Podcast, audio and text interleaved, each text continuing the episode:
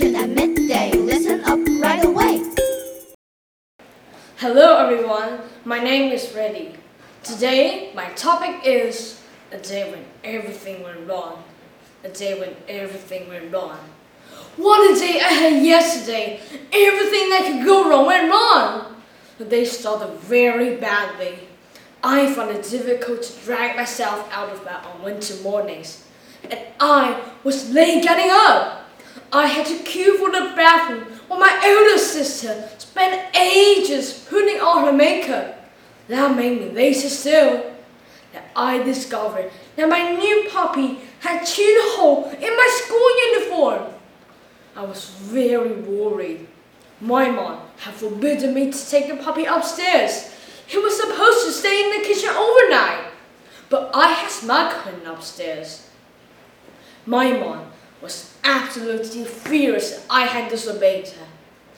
Fortunately, I had not a school uniform, but it needed ironing.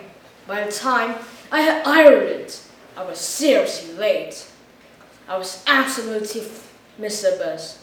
Fortunately, I persuaded Dad to give me a lift.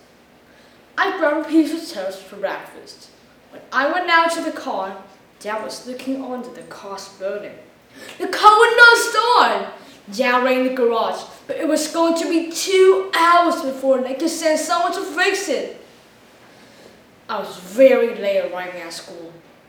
I was given attention for that afternoon. That meant I could not attend football practice and I will miss a chance to be chosen for the school team. I was so sad about that. I could not concentrate on my schoolwork. I was scolded by several teachers.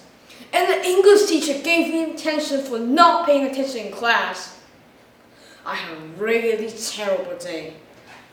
I was glad to go to bed early to get away from all the disasters.